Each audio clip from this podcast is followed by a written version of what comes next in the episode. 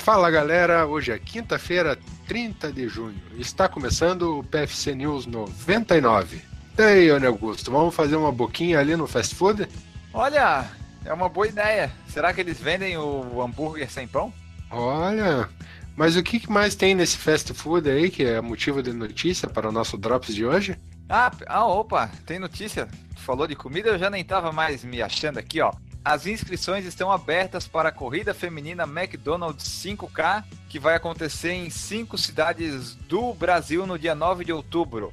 Olha só, São Paulo, Rio de Janeiro, Belo Horizonte, Curitiba e Brasília. As esportistas podem optar pelo percurso de 5 km de corrida ou caminhada numa dessas cidades. O kit do evento virá com camiseta, chip, sacola e número de peito, Vale destacar que o número deverá ser usado visivelmente no peito, sem rasura ou alterações, sendo que será desclassificada a participante que não utilizá-lo. Olha que rigorosidade!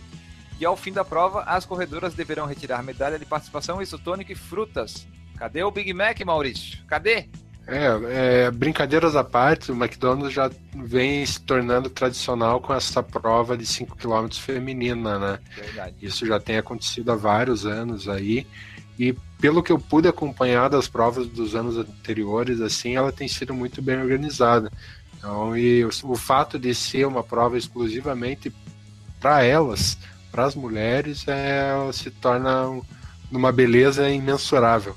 Tá, e tem bastante participação feminina. Essas provas, a, as mulheres vão. Se é exclusiva para mulher, tem bastante participação feminina, né, Augusta? Não necessariamente. Se fosse em Florianópolis, não ia dar 200, pô. Não, mas em Curitiba, como é que foi? É, às vezes tu lembra, tinha bastante gente? Tá, foi bem. Bastante gente e sendo bem respeitado, onde somente mulheres corriam. Claro sempre tem um namorado, um marido que vai acompanhar e acaba correndo junto. Mas na maior parte a gente vê que tem sido bem respeitada essa, essa questão de, de corrida exclusiva feminina. Aí a organização tem sido, tem sido exemplar.